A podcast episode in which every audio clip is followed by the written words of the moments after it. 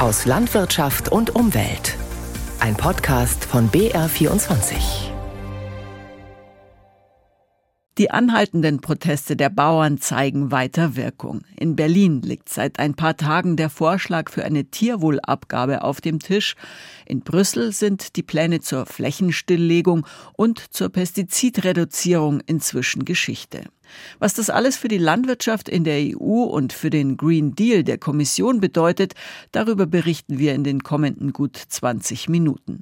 Und die Erderwärmung lag erstmals ein ganzes Jahr lang am Stück über 1,5 Grad. Passend zu diesem neuen Negativrekord debattiert das EU-Parlament neue Klimaziele. Am Mikrofon begrüßt sie Angelika Nörr. Der Wind hat sich gerade gedreht in der EU-Agrarpolitik, so scheint es zumindest. Eigentlich hatte die EU-Kommission den Green Deal zu ihrem zentralen Vorhaben gemacht, also Umweltschutz auch in der Landwirtschaft.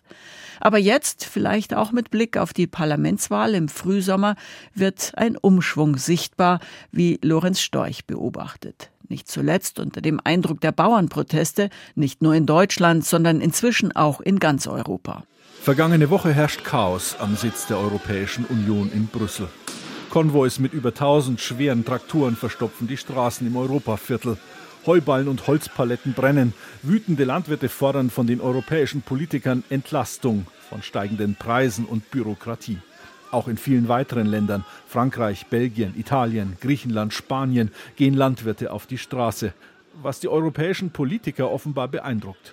Während vor dem Pariser Großmarkt zum Schutz vor Bauern gepanzerte Fahrzeuge aufziehen, verkündet die EU-Kommission, dass eine wesentliche Naturschutzvorgabe auch dieses Jahr ausgesetzt bleibt. Die Bauern müssen auch weiterhin nicht als Gegenleistung für die EU-Hektarprämien vier Prozent ihres Lands der Natur überlassen, zum Beispiel für Hecken. Das ist eine ganz schlechte Entwicklung, weil man jetzt auf Kosten der Natur versucht, die Landwirte zu befrieden. Aber die Natur braucht einfach ein, ein Rückgrat an Flächen, an Strukturen und Lebensräumen in der Landschaft. Biotopverbund. Sagt Matthias Louis vom Bayerischen Landesbund für Vogel- und Naturschutz. Bayern hat im Zuge des Volksbegehrens Artenschutz festgelegt, dass bis 2030 15 Prozent des Offenlands zu so einem Biotopverbund gehören sollen und da waren die Flächen aus der EU-Agrarpolitik fest eingeplant. Schmetterlinge, Rebhühner, Feldhasen, sie alle brauchen diese Refugien ohne intensive Landwirtschaft. Die Begründungen, mit denen die EU die Bauern doch alles Land bewirtschaften lässt, wechseln. Vor einem Jahr hieß es, die russische Blockade der Ukraine bedrohe die weltweite Lebensmittelversorgung, da könne man doch keine Felder stilllegen. Heuer dagegen, weil so viel Getreide auf dem Markt sei, was zu Preisverfall führe, müsse man den Landwirten das Zusatzeinkommen lassen. Leicht absurd findet das auch Stefan Meitinger vom Bayerischen Bauernverband. Man sieht jetzt 23 eine jährliche Aussetzung, jetzt reden wir 24 davon, wahrscheinlich dann 25 aus irgendeinem anderen Grund. Also man sieht schon irgendwie, dass das Instrument an sich nicht passt. Der Bauernverband stellt die verpflichtenden Naturelemente generell in Frage und merkt, dass sich der Wind in Brüssel dreht zu Rückenwind für die Forderungen der Bauern. Gestern hat die EU-Kommission ein weiteres Zugeständnis gemacht. Ihr Vorschlag zur Pestizidreduzierung ist jetzt offiziell Geschichte. Eigentlich sollten Landwirte nach dem Entwurf bis 2030 nur noch halb so viel Insekten- und Pflanzengift auf ihren Äckern ausbringen wie bisher. Das Ziel bleibe ehrenwert, sagte Kommissionspräsidentin von der Leyen im EU-Parlament, aber ihr Gesetzesvorschlag sei ein Symbol der Polarisierung geworden. Deswegen werde er nun zurückgezogen. Für den Bauernverband eine Folge unüberlegter Politik. Wo die Mitgliedstaaten gefordert haben, eine zusätzliche Folgenabschätzung, insbesondere wettbewerbsmäßig. Also die europäische Landwirtschaft ist genauso am Ende am Weltmarkt unterwegs wie andere. Also dann laufen eben die Gefahr, dass dann eben unsere hinten runterfallen. Ob und wann von der EU ein neuer Vorschlag kommt, ist unklar.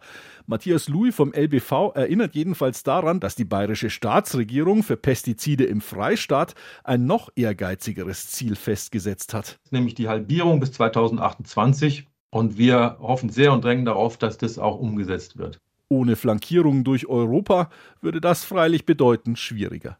Naturschützer Louis befürchtet, dass die EU Unterstützung für die Bauern künftig wichtiger nimmt als den Schutz der Umwelt. Stefan Meitinger vom Bauernverband bestätigt, dass sich etwas im Sinne der Landwirte bewege. Er betont aber gleichzeitig für die Bauern, kann das nur ein Anfang sein, So oder so, das Wahlergebnis bei der Europawahl im Juni wird entscheidenden Einfluss darauf haben, wie die EU künftig Agrar- und Umweltpolitik betreibt. Lorenz Storch über die Proteste der Bauern und was sie damit in Brüssel bewirkt haben. Und auch in Berlin ist Bewegung in eine langjährige Debatte gekommen. Bundeslandwirtschaftsminister Özdemir hat einen Plan für eine Tierwohlabgabe vorgelegt, die Verbraucher beim Fleischkauf bezahlen sollen, damit die Landwirte mit dem Geld ihre Ställe umbauen können. Der Vorschlag liegt jetzt bei den Ampelfraktionen. Eva Ellermann fasst die Diskussion darüber zusammen. Es ist jetzt ein Konzept, eine Idee. Das Landwirtschaftsministerium hat erste Eckpunkte dazu vorgelegt, wie eine Abgabe auf Fleisch aussehen könnte. Der sogenannte Tierwohlcent, von dem Landwirtschaftsminister Cem Özdemir zuletzt so oft gesprochen hat. Beim Agrarkongress Mitte Januar hat Özdemir gesagt, wir können mit dem Finanzministerium zusammen und mein Haus das Modell dafür relativ schnell aufschreiben, aber wir brauchen dazu jetzt ein klares Bekenntnis der Ampel und die Unterstützung der Opposition. Schon vor Jahren hat eine Regierungskommission Vorschläge gemacht, wie die Bauern beim Stallumbau für mehr Tierwohl finanziell unterstützt werden können. Einen davon will das Landwirtschaftsministerium nun aufgreifen, eine Verbrauchssteuer für Fleisch und Fleischprodukte. Pro Kilo soll eine Abgabe verlangt werden, den Eckpunkten zufolge ähnlich wie bei der Kaffeesteuer. Damit wäre eine EU-Abstimmung unnötig, heißt es. Ob nur ein Tierwohl Cent oder doch mehrere Euro aufs Fleisch draufgeschlagen werden sollen, das sei politisch zu entscheiden. Ein guter Weg, meint Renate Künast, landwirtschaftliche Sprecherin der Grünen. Also sag mal, jede große Reise beginnt mit dem ersten Schritt und hier beginnt sie mit einem guten Eckpunktepapier des Bundeslandwirtschaftsministeriums. Das Gesetz zu einer neuen Steuer müsste allerdings das FDP-geführte Finanzministerium vorlegen. Das äußert sich nicht dazu, aber bei einem Bürgerdialog in Lübeck hat Finanzminister Christian Lindner gerade gesagt, ich finde schon, dass man genau überlegen muss, ob man in der jetzigen Situation, wo die Lebenshaltungskosten für die Bürgerinnen und Bürger gestiegen sind, ob man dort das Leben weiter verteuern kann durch eine Fleischsteuer. Unklar ist auch, wie sichergestellt wird, dass die Tierwohlabgabe auch am Ende bei den Landwirten ankommt. Darauf dringt der Bauernverband und SPD-Agrarexpertin Susanne Mittag befürchtet, Angesichts der bisherigen Erfahrung habe ich große Zweifel, dass der Einzelhandel höhere Preise für tierwohlgerechte Produkte freiwillig an die Landwirte weitergibt. Das muss aber gewährleistet sein. Es sind also noch einige Abstimmungsrunden zu erwarten, bis der Tierwohlcent Form annimmt. Klar ist aber jetzt schon, für die Landwirte ist diese Perspektive kein Ersatz für die geplanten Streichungen beim Agrardiesel. Das Tierwohl ist wichtig, aber eine andere Baustelle, stellt der Generalsekretär des Bauernverbands Bernhard Krüsken klar. Es ist aus unserer Sicht natürlich wichtig, dass wir hier nicht nur ein Ablenkungsmanöver inszenieren für die Diskussion um den Agrardiesel und für die Bauernproteste. Der Weg zu einer Tierwohlabgabe bleibt holprig. Eva Ellermann über den Vorschlag von Bundeslandwirtschaftsminister Özdemir für einen sogenannten Tierwohlcent. Ganz konkret ist schon ein neues Label für Lebensmittel im Supermarkt. Das Herkunftszeichen Deutschland soll ab dem Frühjahr Produkte kennzeichnen, die komplett hierzulande hergestellt wurden. Marie Müller berichtet. Ein kleiner schwarzer Traktor auf schwarz-rot-goldenem Acker. Drumherum steht Gutes aus deutscher Landwirtschaft.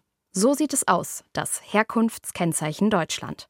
Es soll auf die Lebensmittel kommen, die in Deutschland erzeugt, verarbeitet und verpackt werden. Der Bayerische Bauernverband begrüßt das neue Zeichen, weil es für Kunden transparent mache, woher ein Lebensmittel stammt. Für Bayern erwartet der Verband, dass das Zeichen ab dem Frühling zuerst auf Fleisch und Fleischwaren aus Schwein, Rind und Geflügel, frischem Obst, Gemüse und Kartoffeln sowie frischen Eiern zu sehen sein wird. Milchprodukte könnten folgen. Kritik am Zeichen kommt von der Verbraucherzentrale Bayern. Es bestehe die Gefahr, dass der Zitat Labeldschungel in deutschen Supermärkten weiter wachse, während das Label zwar Informationen zur Herkunft, nicht aber zur Qualität eines Produktes liefere. Man plädiere stattdessen für EU-weite, einheitlich verbindliche Kennzeichnung. Das Herkunftskennzeichen Deutschland ist ein freiwilliges, nicht staatliches Label. Es wurde von der Zentrale Koordination Handel und Landwirtschaft initiiert, in der sich Unternehmen und Verbände aus den Bereichen Lebensmittel und Landwirtschaft organisieren. Für das neue Label arbeitet die Vereinigung mit den Lebensmittelhändlern Aldi Nord, Aldi Süd, Edeka, Kaufland und Lidl sowie der Rewe-Gruppe zusammen. Diese haben angekündigt, das Herkunftskennzeichen Deutschland einzuführen und eigene Herkunftslabel einzustellen. Das neue Deutschland-Label auf Lebensmitteln. Wenn es nach Kritikern der neuen Gentechnik geht, dann muss auf bestimmte Lebensmittel künftig auch noch eine weitere Angabe drauf, und zwar, wenn das Produkt mit Pflanzen aus gentechnischen Züchtungsverfahren hergestellt worden ist. Das EU-Parlament hat jetzt für die Zulassung dieser neuen Züchtungsverfahren gestimmt und gleichzeitig aber auch für eine entsprechende Kennzeichnung der Produkte. Und während sich viele Wissenschaftler über mögliche Lockerungen freuen, sind Umweltverbände und Landwirte entsetzt. Johannes Hofmann über den Streit in der grünen Gentechnik. Josef Kasper ist Landwirt im Landkreis Starnberg. Für seine Kühe baut er Getreide an, gentechnikfrei. Und das soll so bleiben, denn er fürchtet, wenn Gentechnik kommt, dann wird sie teuer und Bauern wie er könnten abhängig von großen Saatgutkonzernen werden. Ich bin mir sicher, dass für mich als Bauer keine finanziellen Vorteile gibt. Eben Lizenzgebühren, Patente und Konzernabhängigkeiten. Das sind für mich als Bauer mal die Punkte, wo ich sage, na, bleibt mir vom Feld damit. Mit dieser Einstellung ist der Landwirt nicht allein. Letzten Freitag haben Verbände und Verbraucherschützer vor der Staatskanzlei in München knapp 90.000 Unterschriften gegen eine Lockerung des Gentechnikrechts an die Politik übergeben. Neben Abhängigkeiten gäbe es auch Risiken für die Umwelt, sagen Gentechnikgegner wie zum Beispiel Harald Ulmer vom Bund Naturschutz Bayern. Wenn diese Organismen mal ausgebracht werden, dann sind sie draußen und nicht mehr rückholbar. Das heißt, äh, sie verbreiten sich und die Ökosysteme müssten lernen, damit umzugehen. Und da können wir natürlich nicht abschätzen, welche Folgen das hat. Viele Wissenschaftler sehen das ganz anders und halten die sogenannten neuen genomischen Techniken für sicher. Denn wenn keine artfremden Gene eingebaut werden, seien die Pflanzen am Ende nicht mehr von konventionell gezüchteten zu unterscheiden. Außerdem seien damit schnellere und präzisere Züchtungen möglich, erklärt Stefan Clemens, Professor für Pflanzenphysiologie an der Uni Bayreuth. Bisher ist die Züchtung darauf angewiesen, aus ganz, ganz vielen zufälligen genetischen Veränderungen die passenden zu selektieren. Heute können wir wissensbasiert solche Veränderungen ganz gezielt vornehmen. Das heißt, wir haben nicht Tausende von Veränderungen in einer neu gezüchteten Pflanze, sondern nur ganz, ganz wenige, im Idealfall nur eine einzige und wir wissen genau, welche das ist. 37 Nobelpreisträger und mehr als 1500 Wissenschaftler fordern deshalb in einem offenen Brief die Lockerung des Gentechnikrechts, damit gentechnisch veränderte Pflanzen ohne artfremde Gene leichter angebaut und ohne Kennzeichnung verkauft werden können. Für den Rechtswissenschaftler Hans-Georg Dederer von der Uni Passau ist das auch ein notwendiger Schritt, um auf einem globalen Markt mithalten zu können. Im Übrigen wird durch die neue Regulierung auch erreicht, dass wir letztlich auf globaler Ebene gleich Wettbewerbsbedingungen haben. Das betrifft sowohl die Wettbewerbsbedingungen für die deutschen europäischen Züchter, aber auch die Wettbewerbsbedingungen für die Forschung. Auch wenn das EU-Parlament für eine Lockerung abgestimmt hat, entschieden ist noch nichts. Als nächstes müssen die EU-Staaten im Rat darüber entscheiden, ob die Vor- oder die Nachteile der neuen Technologie überwiegen. Johannes Hofmann über Chancen und Skepsis gegenüber der neuen Gentechnik, die übrigens nur in Deutschland und in Österreich so heftig und so grundsätzlich diskutiert wird. Eindeutig dafür ist ARD-Brüssel-Korrespondentin Sabrina Fritz, wenn auch mit einer kleinen Einschränkung. Das neue Gentechnikgesetz ist ein Gang durchs Maislabyrinth. Man sieht ein Stück des Weges vor sich, aber das Ende ist nicht in Sicht. Wie viele Sackgassen und Irrwege diese Debatte noch bestehen muss, darauf gab die Abstimmung einen deutlichen Vorgeschmack. Fast eine Stunde wurde über Änderungsanträge abgestimmt, dann war klar, die EU will Gentechnik normalisieren, andere sagen lockern. Aber locker ist Europa bei diesem Thema ganz und gar nicht.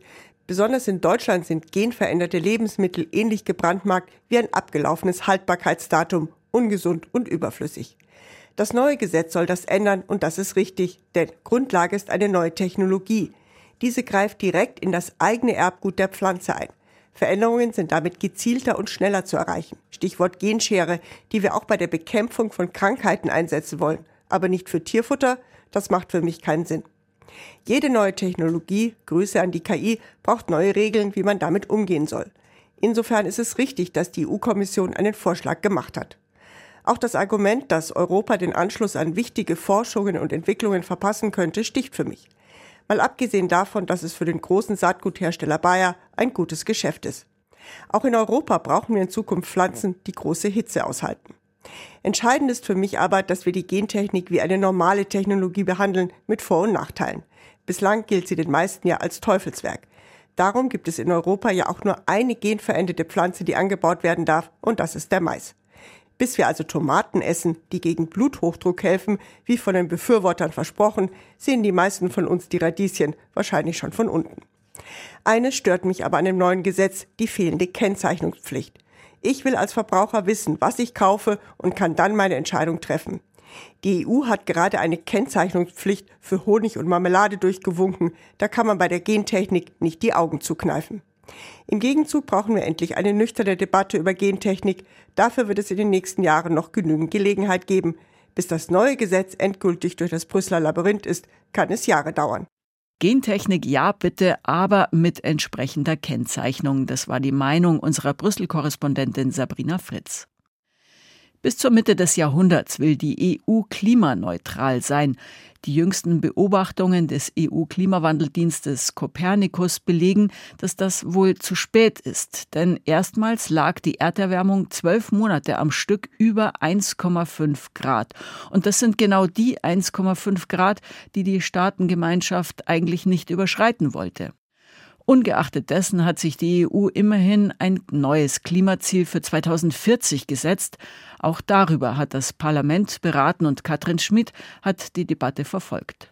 Die Kommission hat ein weiteres Etappenziel formuliert auf dem Weg zur Mondlandung, wenn man Ursula von der Leyen folgt, der Kommissionschefin. Sie war es, die von Europas Man on the Moon Moment sprach. Gemeint war das Ziel, bis 2050 der erste klimaneutrale Kontinent der Welt zu werden. Nun hat auch die Station 2040 eine klare Bezeichnung, so EU-Klimakommissar Wopke Hoekstra. We are recommending that the 2040 target should be a 90% cut in emissions. Also runter mit den klimaschädlichen Emissionen um 90 Prozent im Vergleich zu 1990. Unterschiedlichste Maßnahmen stecken drin in dem Kommissionsvorschlag für den Energiesektor, für den Verkehr, für Industrie und Landwirtschaft. Der Emissionshandel soll ausgeweitet werden und gleichzeitig geht es darum, noch viel mehr Energie aus Sonne, Wind und Wasser zu erzeugen. Und auch das Entziehen von CO2 aus der Atmosphäre und das Speichern im Boden ist vorgesehen. Einer von vielen Kritikpunkten, die unter anderem die Sozialdemokraten heute formulieren. Delara Burkhardt, umweltpolitische Sprecherin der SPD-Europaabgeordneten. Der Kommissionsvorschlag macht eine Rechnung mit vielen Unbekannten auf, weil er spekuliert auf technologische CO2-Entnahmen aus der Atmosphäre und auf den Einsatz von sogenannten Mini-Atomreaktoren im großen Maßstab. Aber das sind genau die Maßnahmen, die wahnsinnig teuer, unrentabel und noch längst nicht marktreif sind. Während manche also die praktische Umsetzbarkeit der Ziele in Frage stellen, gehen anderen schon die Ziele nicht weit genug. Bas Aykut, einer der beiden Spitzenkandidaten der Europäischen Grünen für die Europawahlen. 90 well, 90 Prozent. Also da muss ich sagen, wenn man die Wissenschaftler genau studiert, sagen die, dass man zwischen 90 und 95 Prozent landen muss. Und wenn man ernsthaft unsere historische Verantwortung und die Möglichkeiten unseres CO2-Budgets betrachtet, müssten wir im Grunde sogar bis 2040 klimaneutral sein. Das sagt uns die Wissenschaft. Etwa 90 Prozent liegen da nur am unteren Ende. Aber wir kennen ja momentan die Schwierigkeiten. Schwierigkeiten, politische Großwetterlage beim Klima, man könnte viele Worte finden für den Widerstand, der auch im Parlament immer sichtbarer wird. Der Unmut der Landwirte, die teils gewalttätigen Proteste der Bauern in vielen EU-Ländern haben Eindruck hinterlassen. Am Morgen hatte schon die Kommissionschefin Ursula von der Leyen offiziell und fast schon symbolisch ihren Vorschlag zur deutlichen Reduktion der Pestizide auf den Äckern zurückgenommen.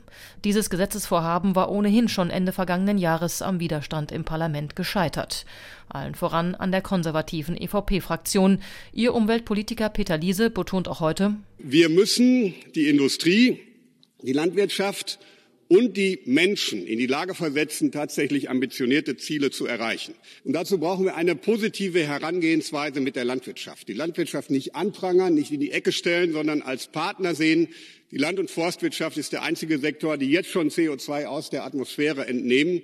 Und auf dem Weg müssen wir weitermachen. Aber, so wird betont, man unterstütze den Kommissionsvorschlag für die Klimaziele 2040 ausdrücklich. Besonders die Tatsache, so hatte es zuvor auch schon Klimakommissar Huckstra betont, dass dieser nur der Anfangspunkt einer Debatte sein kann.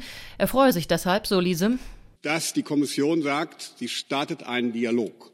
Also es ist heute nicht eine Entscheidung, wo die Kommission sagt, wir wissen alles und wir drücken das jetzt durch, sondern es gibt einen Dialog über dieses Ziel, aber was vielleicht noch viel wichtiger ist, über die Bedingungen, damit wir überhaupt ambitionierte Klimaziele erreichen können. Klar geht daraus aber vor allem erstmal hervor, bei den anstehenden Europawahlen Anfang Juni geht es sehr zentral um die Frage, wird Europa den Green Deal ambitioniert weiter verfolgen, verfolgen können oder bleibt die Mondlandung in sehr weiter Ferne? Der Klimawandel ist auch in Bayern schon längst messbar. Es wird wärmer und im Winter fällt mehr Niederschlag als Regen denn als Schnee. Aber wie wirkt sich das auf unsere Flüsse aus und wie sieht es dann mit der Wasserkraft aus? Ja, es ist spürbar. Es ist nicht extrem, aber spürbar. Sagt Markus Jungsberger. Er schaut auf das Wasser eines kleinen Flüsschens. Hier wird klimafreundlicher Strom aus Wasserkraft erzeugt. Im Jahr 1906 wurde das kleine Wasserkraftwerk in der Gemeinde Bayern gebaut. Die Glontal Energie liefert Ökostrom in die Region. Was Markus Jungsberger spürt, die Turbine erzeugt etwas weniger Strom. Der Schneemangel sei hier nicht entscheidend, aber die Folgen des Klimawandels insgesamt, so Jungsberger. Wenn es zum Beispiel schlagartig warm wird und viel Schnee im Frühjahr in kurzer Zeit schmilzt und es auch sonst immer öfter zu Hochwasser kommt. Denn nicht nur zu wenig Wasser ist schlecht für die Stromerzeugung, sondern auch zu viel. Weil wir müssen die Anlagen abschalten, weil das Wasser ja abtransportiert werden muss, weil sonst die Felder alles unter Wasser liegen. Auch Ruben van Treek, Referent für Fließgewässer beim WWF, sagt, Wasserkraftwerke sind auf Wassermengen ausgerichtet, die es in der Praxis oft nicht mehr gibt. Diese Extrembereiche von zu viel Wasser und zu wenig Wasser, die werden wir halt in Zukunft häufiger erleben. Und denen wird auch durch bauliche Anpassungen nur bedingt entgegengesteuert werden können. Mittel- bis langfristig bedeutet das Einbußen, so der Biologe. Laut einer Studie des Umweltbundesamts könnte in Deutschland künftig bis zu 15 Prozent weniger Strom aus Wasserkraft erzeugt werden. Von solchen Szenarien lässt sich Hermann Steinmassel von der Vereinigung der Wasserkraftwerke in Bayern nicht beeindrucken. Er sieht die Auswirkungen der Klimakrise erst einmal positiv. Wenn im Winter mehr Niederschlag als Regen statt als Schnee falle, könnte kontinuierlicher Strom produziert werden. Eine gute Ergänzung zum Solarstrom, der im Winter in Bayern wenig Ertrag bringt, so Steinmassel. Aber sind in Bayern neue Kraftwerke wie an der Salzach bei Tittmoning geplant noch sinnvoll bei weiter fortschreitendem Klimawandel? Das ist für mich sicher kein Anlass, dass man hier kritisch nachdenkt. Der Verbund, der das bauen wird, er kommt aus Österreich. Die haben das auch sicher durchgerechnet. So Hermann Steinmassel. Aber strittig in Sachen Wasserkraft sind nicht nur Einbußen wegen des Klimawandels, sondern auch der Eingriff in die Natur. Je stärker ein Fluss verbaut ist, desto schwerer sei es für Fische bei steigenden Wassertemperaturen in kühlere Regionen zu wandern, so der WWF Fließgewässerreferent. Befürworter der Wasserkraft wie Hermann Steinmassel sehen mit neuen Kraftwerken dagegen sogar Chancen für die Natur. Doris Fenske über die Wasserkraft im Klimawandel. Das war aus Landwirtschaft und Umwelt. Am Mikrofon verabschiedet sich Angelika Nörr.